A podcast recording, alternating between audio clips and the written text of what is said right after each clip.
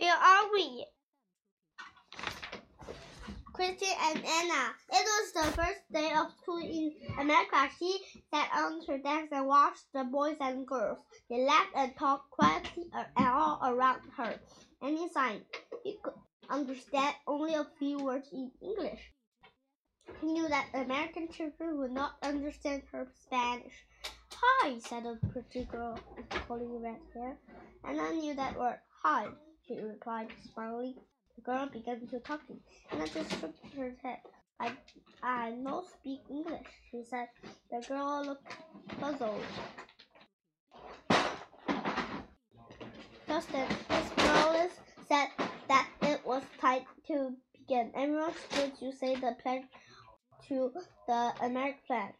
Janet stood uh, tall and proud with American flag. Anna stood up tall and proud with her hands over her heart. He could not say flag yet, but American was her new country. She was glad to go to school and play, plan to work hard to learn English. The class said the pledges to Christian flag and the Bible.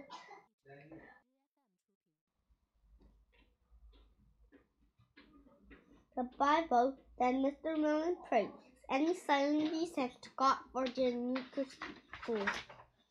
Mr. Merlin spoke to the class in English. He called Anna's name and held her some books and supplies for her. And he hurried to the front of the class to get them. As she carried them to the desk, desk uh, the girl with the curly hair smiled at her. and Mr. Mellon began to teach the class. For a little while, Anna looked at Brett's pictures in her school books. Then Mr. Mellon came to her desk, handed an envelope of paper with some math problems on it, and had something to red-headed, red-headed girl. He put her chair up next to Anne's. Anna said, Uh, Merlin, this is Christy. Christy and asked, looking at the girl. Yes, my name is Christy, the girl said. She showed Annie the network the class were doing.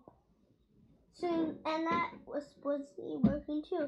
Quietly finished all the problems on her plate. Done, she said.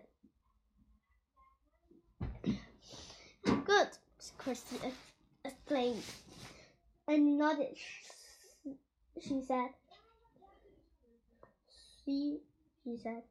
Christy and Anna worked together to the rest of, of the morning. It is time for lunch, said Christy.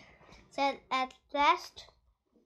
Time lunch, and you replied. Sigh. See, Christy printed uh, to eat and a sandwich, sandwich, eat a sandwich, and he left. She understood that she picked her lunchbox and followed Christy.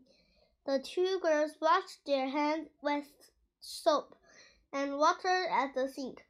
Then they went to the lunchroom. That afternoon, Mr. Mullins handed the music box to the class.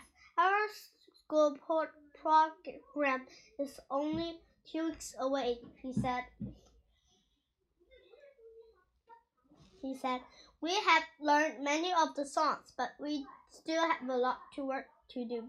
And he liked to hear the class sing, and she knew some of the songs Spanish in Spanish. Someone asked her to sing one to the class. Would you like to sing any songs in the program? Mr. Moon asked the class. Yes, sir.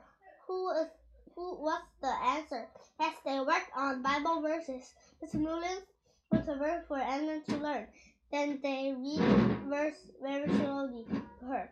He looked at the strange English word. Mullins read the verses again, one verse at a time and repeat each verse, but she did not think she would ever remember the words. I'll help you learn the words, she said.